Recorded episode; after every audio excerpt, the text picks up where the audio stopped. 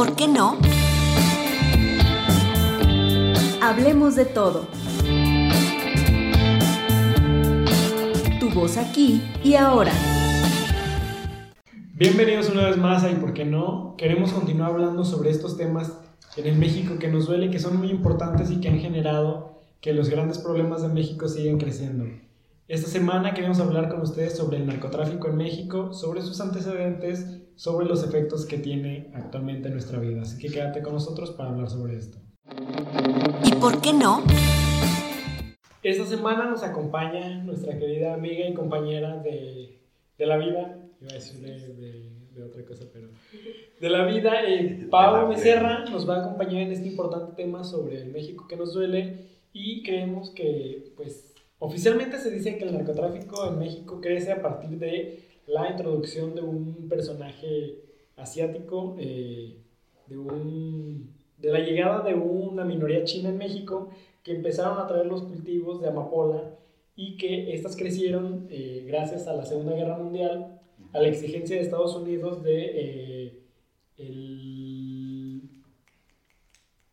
morfina. de la morfina y del opio de la producción que se permite a partir de la amapola.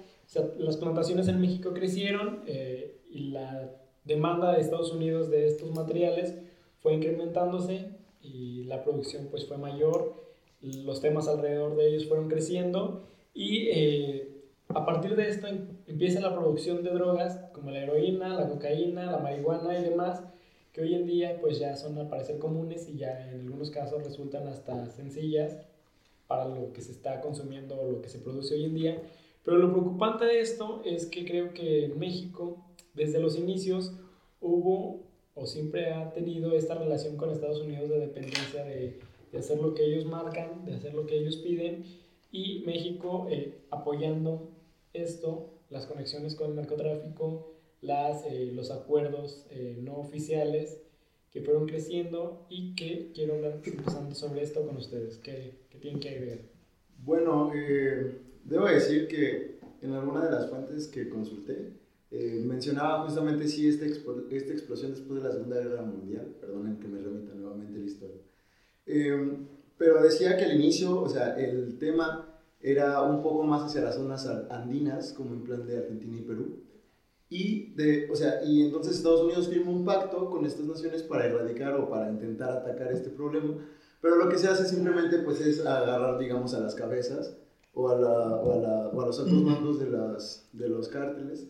Y pues si bien logran hacer que el, la producción de, de, coca se detenga, por ejemplo en el, en el caso de la coca, eh, hacen que se pase a Colombia para después ir hacia, ir hacia atacarlo a Colombia. Pero pues básicamente lo que hacen es mover, de, mover el lugar donde están produciendo estas, estas drogas y también cambiarlo, las, digamos, los lugares por los que pasan para después terminando eh, eh, haciendo el tráfico en México, que es la, la conexión directa a Estados Unidos.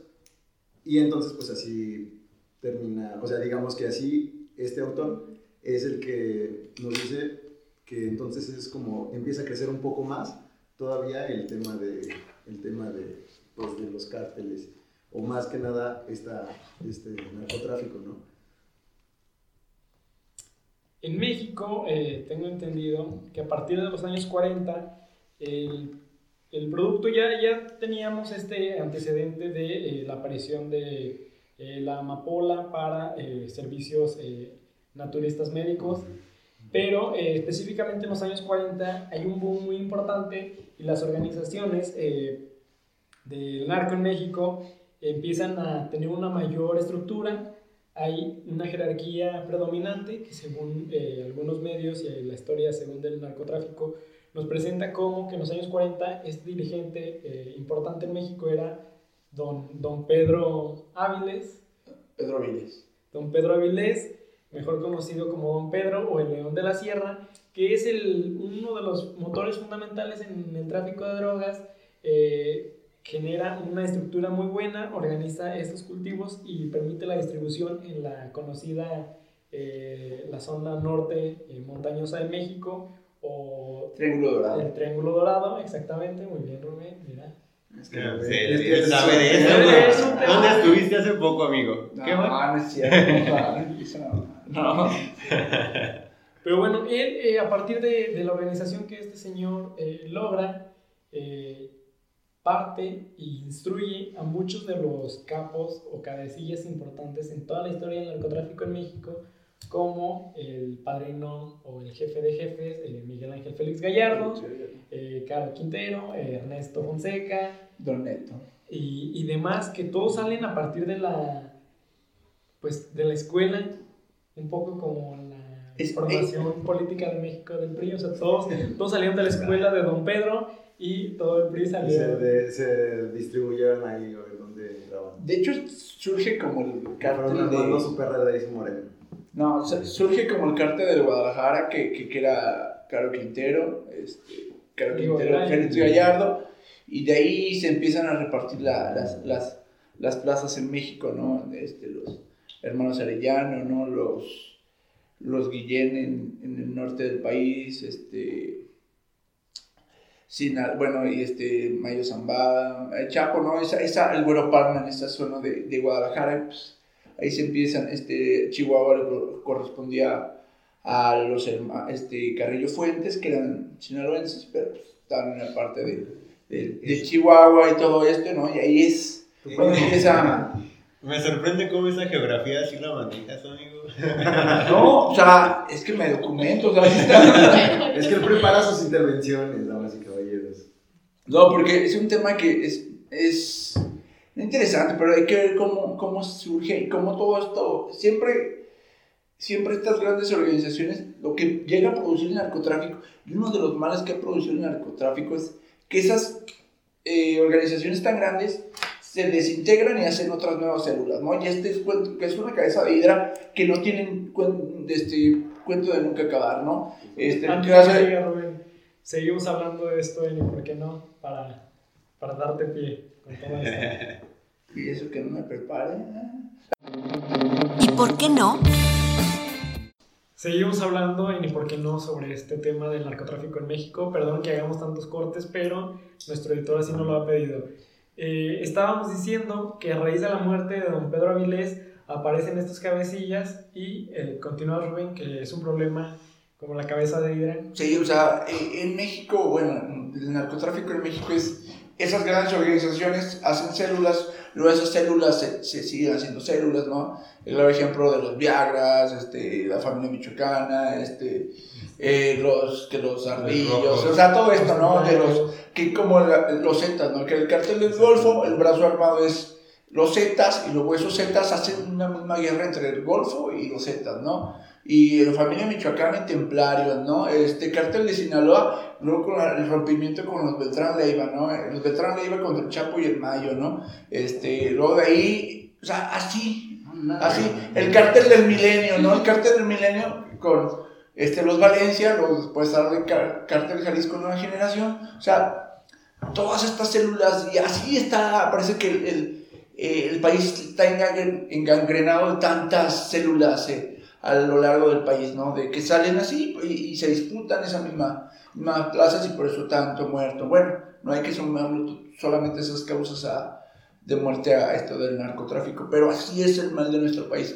Y parece que el Estado pues no, no, no puede, es ineficaz y no sabe cómo atacarlo, ¿no? Porque en vez de achicarse se expanden.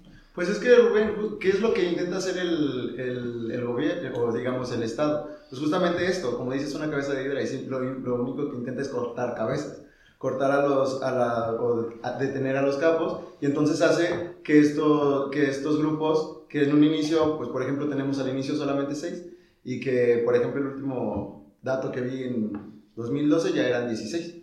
No, fíjense que yo no considero que el Estado corte cabezas. Creo que el problema de México, y lo dice Fuentes en la silla del águila, el problema de México parece que todo este engranaje político que hemos construido en toda nuestra creación de democracia, en toda esta eh, legitimidad del sistema político mexicano, es la corrupción, como diría nuestro queridísimo Andrés. Pues es que cómo es, cómo es como se forma en un inicio, o sea, eh, al inicio este, este asunto del narcotráfico estaba muy ligado a lo que es la política, A eso voy, fíjate, eh, justamente hay que tener muy importantes las fechas en las que todo ocurre. Eh, el proceso importante de don Pedro Avilés ocurre en el crecimiento de México en el mundo económicamente. Eh, a El su milagro muerte- mexicano. en su muerte es alrededor de los 1980, 70 y algo. Y eh, tenemos una aparición o una caída eh, o el inicio del fin de, para mí, del PRI. Eh, tenemos unos eventos importantes en México como el, el 68, en donde vemos que el PRI empieza a perder cierto poder y la necesidad de generar vínculos de fuerza y de poder que los encontró con el narcotráfico mexicano a raíz de la venta de drogas a Estados Unidos, permitió fortalecer ese, a ese viejo PRI y a esa maquinaria, ¿no? ¿No lo crees así, Saúl? Pues es que, o sea, es que, mira, o sea, sí entiendo la línea de tiempo que dices, pero es que esa línea de tiempo también corresponde con esta línea de tiempo que te digo del tema, digamos, internacional, de los acuerdos que se firman. O sea, una vez que se termina el, el Pacto de Colombia, que es justamente en este, en este entonces de los 70, digamos como de 80s, 90s, termina y entonces después viene a ser el Pacto México, o creo que es Pacto, era PC, se hace un pacto con México, México, Estados Unidos para atacar o para desmembrar el crimen organizado, que es lo que hace México, a, a dar más, o sea, hacer ese, ese recurso que se entrega a México, lo pone a las Fuerzas Armadas, lo pone a mejor infraestructura para no sé qué, pero no se, no se fortalecen las instituciones, no se hace un trabajo más hacia el fondo, simplemente como siempre, como lo hemos dicho antes, solamente estamos actuando con, con, las consecuencias, solamente estamos tratando las consecuencias y no estamos hablando de prevención. Solamente vamos a cortar cabezas y entonces cuando se multiplican, pasamos de 2006 en, con seis cárteles, digamos, grandes que, que lideran en México a después a 2012 con 16. Yo creo que no sé si se ataquen, realmente yo no sé si se diga que se ataca al Es que narco, ¿no? Este, como esa guerra Pues contra... es este asunto de, no, o sea, es que, es que este asunto de decir, ah, es que ya tenemos a este vato para que la gente se calme y pues... Pues parece que pues así es el conducir de nuestras autoridades mexicanas, ¿no? Eh, y, y yo no sé si tanto de Estados Unidos que dicen que, que, que se, que se ataca el narcotráfico, ¿no? Porque yo veo algunas eh, declaraciones de gente que el libro, el último libro de Anabel Hernández, ¿no? Que se llama El Traidor, de, y cuenta la historia de, bueno, la, en un diario de Vicente Zambada Niebla, hijo del Mayo Zambada. O sea, ahí dice, o sea, la gente misma, la gente que a mí me arrestó, la gente de la DEA, yo le pagaba una nómina a esa gente de la DEA. Yo no sé si en Estados Unidos, este, dicen que no hay corrupción. Hay corrupción, claramente, y la DEA, ahora con el caso de Kiki Camarena, ¿no? Que dicen que lo mató, lo mató, bueno, que lo mata Caro Quintero, ¿no? Pero hay, hay, hay un documento, hay un artículo que dice que Kiki Camarena también estaba, estaba en la nómina del narco, ¿no? Cuando algo hizo malo, no sé, o sea, es lo que yo leí en el, en el artículo, pues lo, lo, lo, lo matan, ¿no? Pero yo no sé si Estados Unidos es que Estados Es Unidos que Estados Unidos maneja un doble discurso muy culero. Sí, claro, obvio. Tanto México como Estados Unidos manejan un doble discurso de sí estamos atacando, ¿no? Contra esa guerra contra el narcotráfico de Calderón, que, que, que varias, hubo varias mantas en puentes de Sinaloa que decían ni gobierno ni, ni, ni, ni Chapo van a poder contra mí, ¿no? Arturo Beltrán Leiva, ¿no? Sigan mandando soldaditos de paja, ¿no? De este, y hay- o sea, ese, ese- esa guerra contra el narco era contra todos los enemigos de, de Joaquín Guzmán Loera, Joaquín Archibaldo Guzmán Loera, pero no contra, no contra los otros este, cárteles, ¿no? Bueno, no contra el cártel de Sinaloa, ¿no? Como fueron Zetas, como fueron Los Beltrán. fueron los Beltrán, el claro ejemplo, ¿no? Cómo matan a, llegan y matan a, abaten a Arturo Beltrán Leiva, ¿no? Pero era contra todos menos contra el cártel de Sinaloa. Lo, lo que a mí me asusta y me, me hace mucho eco es ahora que ya, cuando yo creo que todos ya sabíamos este, este o, sea, sabía abusos en México, este, que, había corrupción, ¿no? Pero yo no sabía esos tales, a tal grado con ahora que sale este caso de Genaro García Luna, se sabía, pero como que sí, a lo mejor sí existe, pero no, no, no estamos 100% seguros, ¿no? Ya después sale el caso de Gerardo García Luna y dices, güey, y qué, qué culero que, que en una serie, fíjate, qué culero que en una serie de Netflix, la del Chapo, ya se decía, güey, y en todo, o sea, todo el mundo hasta la serie lo sabía, pero no lo sabían en México, ¿no? O, o- te haces que no sabes, ¿no? Con también con el, o sea, ¿qué tan arraigado está el narcotráfico en nuestros políticos que los hijos de Marta Sagún llegaban a, a, a- a facilitar el acceso a químicos para el- la producción de la cocaína, ¿no? Dices, güey, y hay, hay- hay- también hay que decirlo así, que hay gente que se le toca y hay gente que no se le toca, ¿no? Y para hablar de eso, continuamos hablando de por qué no. ¿Y por qué no? Y hay, bueno, Adelante, adelante, tú dale, dale. Y, o sea, esto es como se. Hay a gente que se le toca y hay gente que no se le toca, ¿no? Ah, hay una declaración que había. Que, que el, aeropuerto, el aeropuerto de la Ciudad de México, el aeropuerto internacional de la Ciudad de México, Benito Juárez, Me Este- los nombres completos. eh, güey, era controlado por el cártel de Sinaloa, ¿no? Eh, los hermanos Beltrán y, y- y Chapo Guzmán y Mario Zambada, ¿no? Y yo no sé si el Chapo haya sido el líder del cártel de Sinaloa, ¿no? O sea, el líder y ese gran cerebro que dice, yo creo que el gran líder del cártel de Sinaloa eh, no es el Chapo.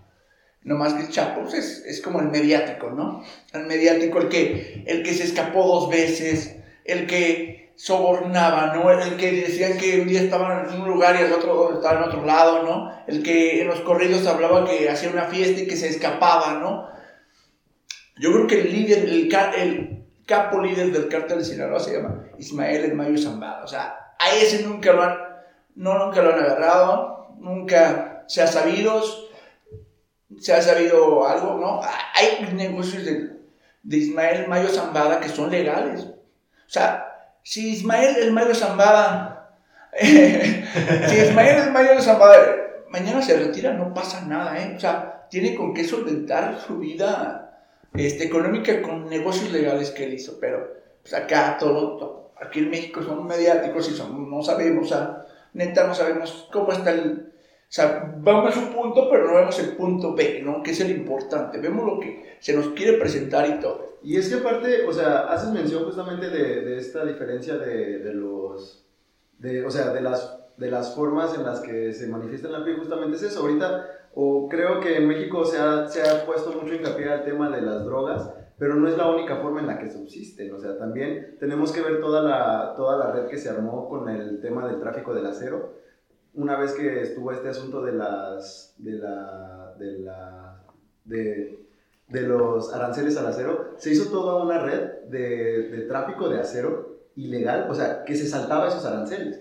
O sea, y eso es, una, es una- un punto muy fuerte. Digo, ahorita quítales las drogas, o sea, quítales las drogas y los cárteles van a seguir operando porque no solamente de eso. No, no, y claro, el claro ejemplo de eso es el huachicol, ¿no? O sea, cártel de Jalisco Nueva Generación, o sea, su, su, su Ya no solamente tenemos un nuevo cártel el de Santa Rosa. el de Santa Rosa, ¿no? Que es de, de aquí de, de Guanajuato. Local, consume local. Marca Guanajuato. Marca- pero- Unas bolsitas marca Guanajuato. No, pero ya los que antes el negocio era el negocio era la, la marihuana, la cocaína, ¿no? Y ahorita ya es el, el cristal, ¿no? Este, los estupefacientes, ¿no? Todo esta Las metanfetaminas y los drogas sintéticas, que es un poco a donde se ha ido. Ya hasta se ve olvidado el campo mexicano, ese campo de las amapolas en, en Guerrero. En Guerrero y en, la- en- Oye, y es noticia y todavía nos compadecemos de ellos. Yo siento que es muy triste la situación en la que el narcotráfico se ha arraigado en México. Y yo lo veo más como un negocio, ¿no? Un negocio que genera alrededor de 600 mil millones de pesos anuales para todas las organizaciones que trafican este, drogas. Esta onda de México que sea un país que de tránsito para llevarlas al mercado estadounidense, que es muy Ya no solamente de tránsito. ¿eh? ya también productor Sí, de, ya. de droga. Claro, y además, como lo han dicho, las, el crimen organizado no solamente trafica drogas ni hace drogas, sino también delinque de algunas otras maneras, con tal de generar todo ese poder y ese capital que tanto nos ha dañado. O sea, el costo social es inimaginable. Y también ahí me encontré por ahí unos datos de que en el 2018 se cree que aproximadamente entre 800 mil y un millón de personas viven del narcotráfico. Narcotráfico. O sea, desde la persona que está en los plantíos, que está en la amapola, que está ahí sembrando, hasta el narcomenudista que... O hasta gana- esos halcones, ¿no? Los halcones. El halcón, el narcomenudista que a lo mejor trae poquitas y vende y El se da un de peso de ahí. Es- pero evidentemente siento que las cifras de dinero que, que se manejan por el narcotráfico, de esos 600 mil millones de pesos, se quedan cortísimos porque ya muchos negocios, como tú bien lo mencionas, Rubén, ya muchos negocios lícitos este, se han hecho de, de- de ese dinero y van a seguir generando, ¿no? O sea, esto... Por eso me, me hacía un poco ruido lo que mencionaban hace rato y la verdad es que sí tienen una razón de que se combate al narcotráfico solamente matando a, a los que son cabezas o capturándolos. Pero no se ha ido a, a sus cuentas, a- al negocio, a Las finanzas. algo financiero. ¿Sabes qué? La única manera de que no sigan operando es quitándoles el dinero. Porque si, si lo siguen teniendo, van a seguir comprando a... Bueno, ¿A fomentar la corrupción, ¿no? Compras al, al policía, al juez que te va a dejar salir si te detienen, a los... Este, todos los comandantes de todos los niveles de, policía, del ejército. a- o sea, la corrupción, el crimen organizado sin dinero es nada y hay que ir sobre, sobre eso, ¿no? Un poco la estrategia que ha manejado este gobierno, pero hay, o sea, hay que ver qué tanto sí. Sí.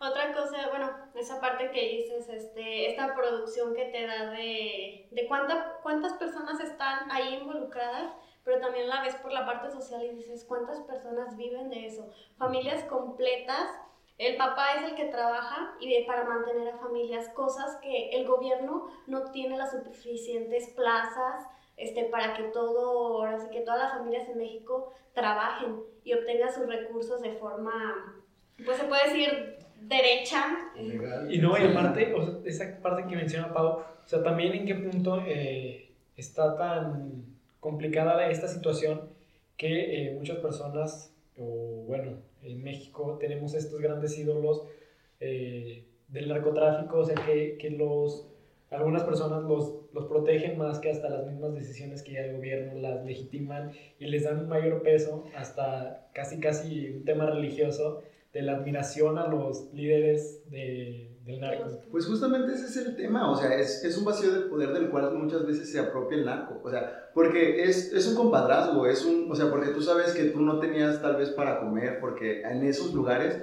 en muchos de esos lugares no existe el Estado, no, no tiene el brazo para llegar allá. Entonces, o sea, ahí, o sea, muchas veces en, o sea, en algunos lugares han dicho, o sea, yo, yo por ejemplo no tengo seguro, pero pues sé que por ejemplo si yo no Insabi, tengo...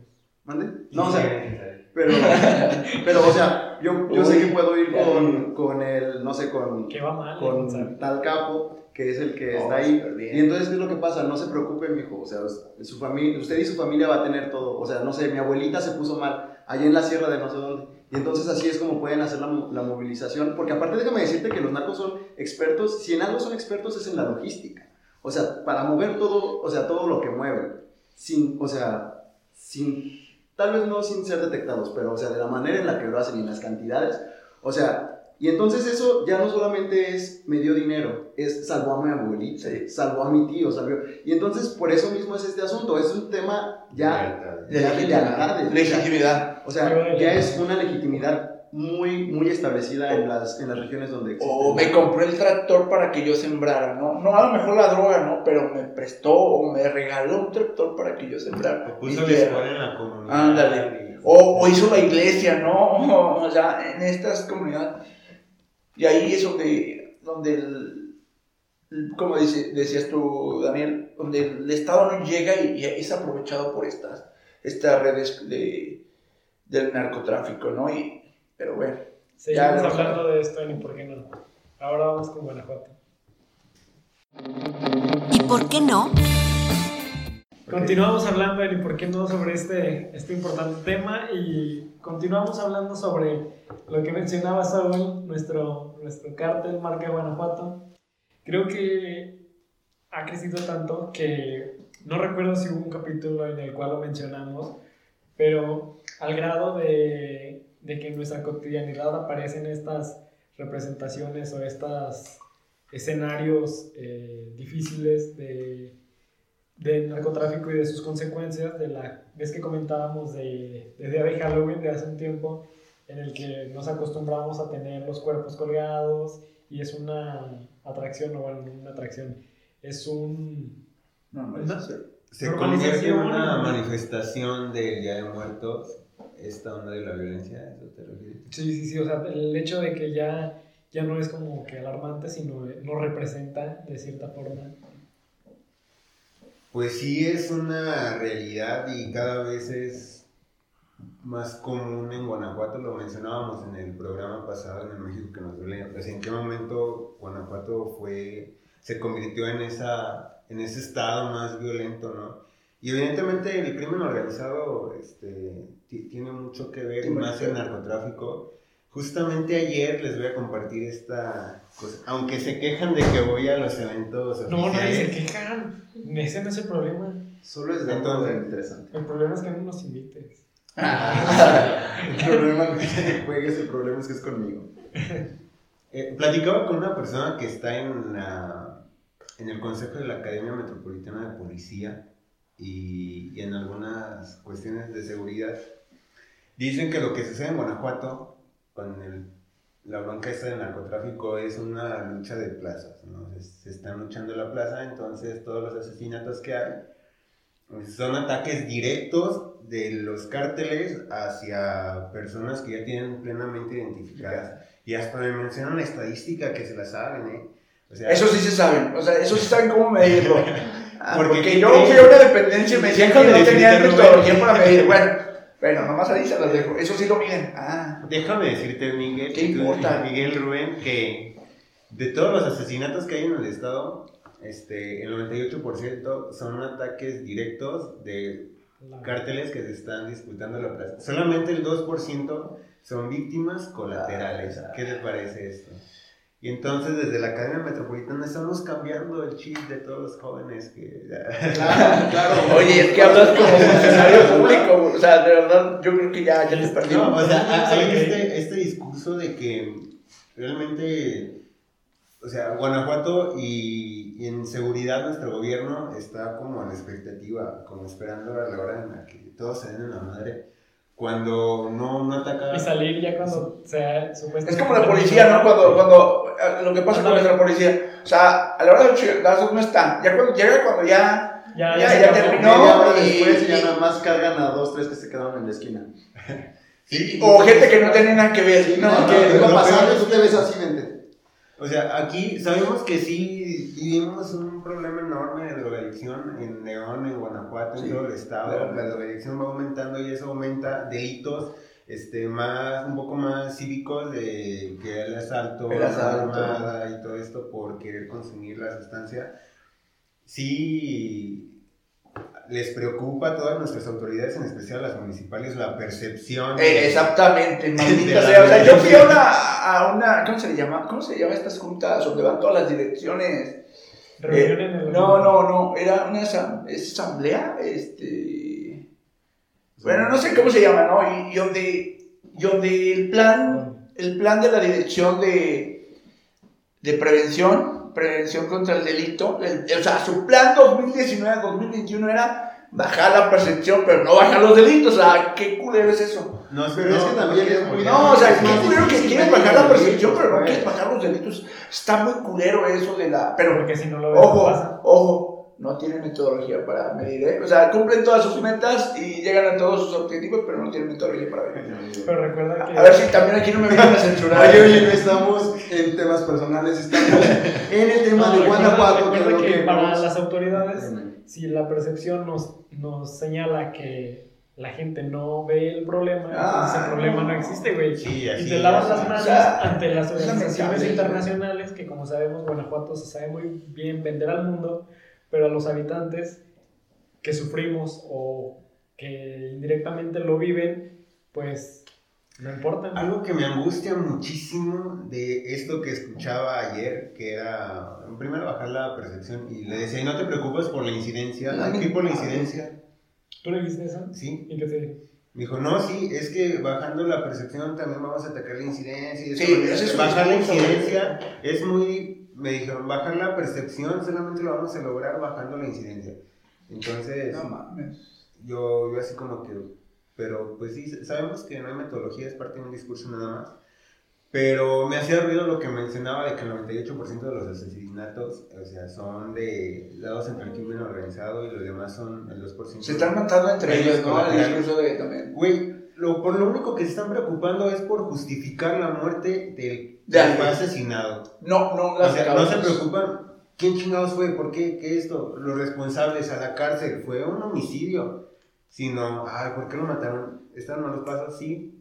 Carpetazo. O sea, normalizar y Normalizar. generalizar todo esto. Mira, no es una clase investigación que va a estar olvidada porque, porque fue un capo profesional de tal cártel que está Y ya no se sigue el delito. Y ya no. Ya no se sigue el delito. O sea, Pues es que Así de este lamentable está la derecha. en Es que este- en seguimos con este asunto porque es parte de la izquierda también. Es lo que te dicen a tu colonia. Tú vas en tu tú vas ahí y escuchas a las señoras hablando de que, se, de que mataron a no sé quién la otra vez en la esquina. Y dicen, ay, no sabía que ese muchacho anduviera en malos pasos. De seguro andaba mal. O sea, es el mismo El, discurso que comentarios tienes en el ahí. capítulo hasta allá, o sea, ¿Cómo no quieres si, si la- lo que lo replican son las autoridades No, y la gente lo compra? Ahora, ahora O sea, lo veo desde la. No te puedo decir que es autoridad porque es un representante ciudadano, pero sí está metido en la cadena metropolitana. Pues Entonces, parece que no es Y ciudadano. vamos a ¿eh? tener la escuela militarizada. Eh, eh, Pues es que nada más, ya, el pedo es hacer escuelas mi- militarizadas, o sea. Entonces, ¿En serio eso nos va a traer la respuesta? ¿En serio? Lo peor es que de repente ahí, por azares del destino y suerte, agarran a, a, un, a miembros de, de estas organizaciones agarran a la esposa, pero no al, al, al líder, ¿no? Al Los agarran güey, con armas, güey. en flagrancia acá, que se ve que mueven y les juntan ahí a todos los muertos del Estado como responsables. Sí, sí, que claro. Él mató, él, tiene que ver con 50 homicidios, ¿no? Y ya, ya chinga. Seguimos para cerrar este tema hablando de ni por qué no. ¿Y por qué no? Para- cerrar este tema del narcotráfico en México, y coincido con, con Rubén que nos comentaba esta parte del carpetazo y se lo cargamos al. No sé si El al. perro más flaco se le cargan las pulgas, como dice el dicho mexicano, ¿no? No sé. Pues un poco sí, porque casualmente eh, hay un periodista eh, que hablaba sobre justamente la captura de la esposa del Marro, que no sé si recuerdan, eh, había fotografías de, de este, de este personaje, bueno, de esta persona en la playa, que pudieron Eh. captarlo muy cómodamente, pero las autoridades no logran Pues detenerlo. agarran al chapo, pero al marro no, ¿eh? O sea, fíjate, qué nivel hay. Y detienen a su esposa. No, pues es que está en su zona segura, mi rey. Es que no ha llegado a tal nivel mediático.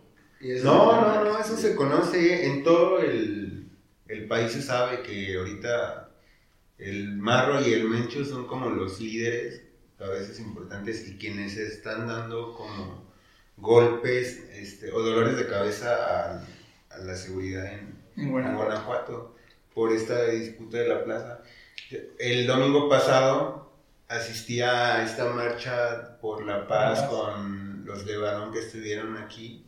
Digo, como una persona comprometida, ciudadano de tiempo completo. Que todos hay que ser. Responsable. Que todos tenemos que ser ciudadanos de, de tiempo completo, no para Bien, presumir. un- una sí cosa que, que me gustaba de lo que decía uno de los de Barón, decía que cuando la gente está unida y se congrega para fomentar la paz y está, estamos como comunidad, todas esas personas que odiamos, o sea, las cabezas de, y los criminales todos, no se acercan. Decía, neta, esta plaza somos pocos, pero somos gente que sí está convencida de que la paz empieza con nosotros y que tenemos que hacer algo.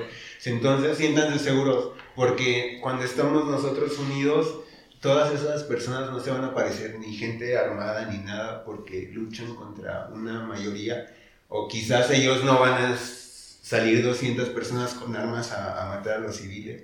O sea, eso ya, ya, ya es, otro, es otra onda. Entonces, como ciudadanos, sí, sí podemos afrontar todo, todo esto. Y qué triste que sea desde la sociedad civil donde se busque erradicar y no desde las autoridades que tienen la ¿Cuántas. ¿Cuántas marchas ha habido por la paz a, a lo largo, bueno, en el tiempo, un tiempo corto, ¿no? A mediano, o o a mediano plazo, ¿no? De, yo recuerdo como cuatro marchas, ¿no? En 2012 creo que fue una, en el 2002 fue otra, creo, no, no, no me bien las fechas, pero ¿cuántas? O sea, realmente solamente desde esta parte de la sociedad, ¿no? Que tenemos, ya estamos hartos de esta violencia y esta, y, esta delincuencia, ¿no? Que hay, que salimos de esas marchas, y, qué bueno que salimos a protestar, pero ¿cuántas tienen que haber para que las autoridades volteen a vernos? ¿Cuántas tienen que haber, o cuántos homicidios tienen que haber para, para que las autoridades realmente se pongan a hacer, la, a hacer su tarea, ¿no? De atrapar a esos delincuentes, no solamente para una fotito en el periódico, no solamente para decir que se está haciendo algo. El problema no, no es la cifra de cuántas. No, o sea, Porque mientras sigan creyendo que es 98 a 2, que las víctimas es el 2%, podrán ser miles, millones, desaparecer el Estado, pero para ellos el Estado era criminal. güey. Y el 2% de más, pues eran víctimas colaterales que sí. o sea, la minoría no importa. Investigarlas. ¿Y sabes qué es lo más lamentable para mí? Eh, ya los números de por sí son, son una cosa importante, pero a mí lo que más eh, puedo ver de cerca y que más digo, no mames, ya vale madre, es, eh, no sé si recuerda Rubén, cuando fuimos a hacer un trabajo en una primaria y yo, lo, yo encuestaba a los niños sobre el tema de la educación. Y en una de las preguntas finales era, ¿qué es lo que planeas o deseas ser de grande? Y entre las respuestas de los niños era o ser youtuber o ser narco. Porque ya se ha vuelto como una opción eh, factible, una opción cercana y más posible que eh, pues para una mejor posición de vida o para movilidad social. Y eso es lo que realmente a mí es lo que... No, y, y ahí, te das, ahí te das cuenta que el tejido social de- se está debilitando o se está No hay, yo no, No. o ya se está desgastando, ¿no? Yo, como dices, Saúl, no sé si no hay, sí hay tejido social, pero ya se está completamente desgastando y dices, güey, no puede ser que esto esté pasando en este país, ¿no?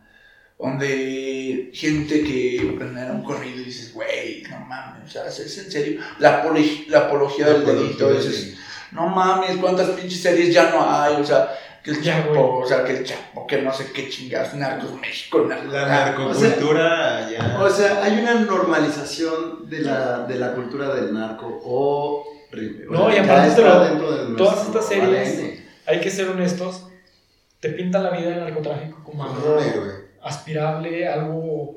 algo el topo de, o sea, que todo puedes, lo Exactamente, o sea, ¿no? que, que todos quisiéramos. Pues este güey te, va- te, sal- te sal- te saltando al, la, o sea, los derechos te está saltando al Estado. O sea, Yo creo que eso no lo podemos hablar en otro capítulo.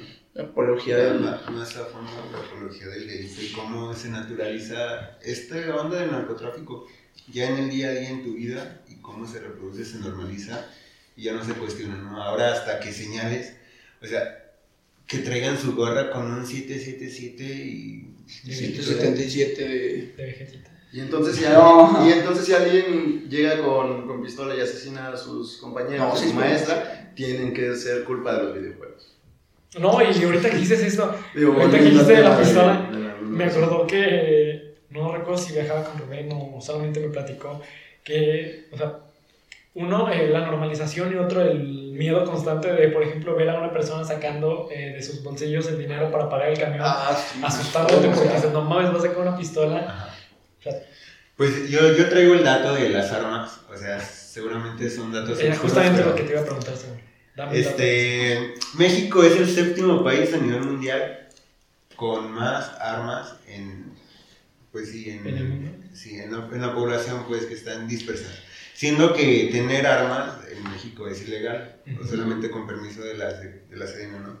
Entonces se cree que armas Yo creo que la gente quiere tener un arma de manera ilegal no, no, y, y no haciendo todo este procedimiento para tenerla de manera legal, ¿no? Y yo creo que si ponemos así a ver las cosas, dejemos allá de, de estas, de estas células criminales, ¿no? De la gente que, que puede ser nuestro vecino. Yo creo que, yo creo que ni hace, trata de conseguir más un arma de manera ilegal que ir a hacer todo el Sí, procedimiento pues que es se más lleva. fácil ¿no? porque se cree que hay, bueno, datos de, del 2018 dicen que hay un arma legal por cada 3.912 habitantes. Legal. Pero ilegal hay una por cada siete habitantes. Entonces son millones las que están. Casi 17 millones. Aquí nadie tiene. Espero. 17 millones de armas No, que están pero no es cierto. circulando. Y que bueno, o sea, es algo que tampoco se ha puesto a, a erradicar nuestro gobierno, ni les interesa. Y además si lo hacen... Sí, sí lo erradican, ¿eh? De, de, Pero de cambiar tu arma por, no sé, por, Por algo de dinero. de- ¿Qué? O sea, ¿cómo tenemos para deshacernos de, de las armas? O sea, lo que implementa el gobierno no es malo, o sea, tampoco No, es, es malo. bien. Pero, güey, es no consciente que dice, bueno, tengo culero. casa, déjala llevo No, y hasta para los niños, creo que también había esta campaña con las pistolas de juguete Ujú. y les daban otra clase de. Sí, no, de claro, juegos, sí, sí, que- o sea, que es buena, es buena. Sí, ya. Pero yo insisto en que el narcotráfico solamente se va a terminar cuando se empiece a atacar a las finanzas de los grupos armados. Porque de esa manera vas a poder... tengamos instituciones más fuertes. Es que las instituciones, mira, para No, hablar las de instituciones me refiero a valores Ah, desde- ok, sí, sí, sí. Sí, pero también el gobierno es parte fundamental de esto. y El poder judicial que también está comprado y cooptado. No, Están coludidos. ¿Algo para cerrar de todos? ¿Tú, Pau? Pues creo que lo único que queda decir es que el narcotráfico nos ha atacado a todos de forma indirecta. La inseguridad en la ciudad, en el estado, en el país, siempre va a existir. Y va a ser muy complicado poder atacarlo. Verga. Gracias. Que me siempre apuntando a la cámara, ¿no? Gracias. ¿Algo más que agregar, compañero? Ya. ¿No? Yo, yo digo que, que eso está chido para finalizar. Muy bien, muchas gracias por habernos escuchado esta semana. Compártenos cuáles son tus opiniones, dinos lo que quieras en redes sociales, comenta y pues nos vemos en la próxima. Hasta luego. Y no te olvides de ver nuestros en vivos en nuestra página de Facebook. ¿Y por qué no? Hablemos de todo. Tu voz aquí y ahora.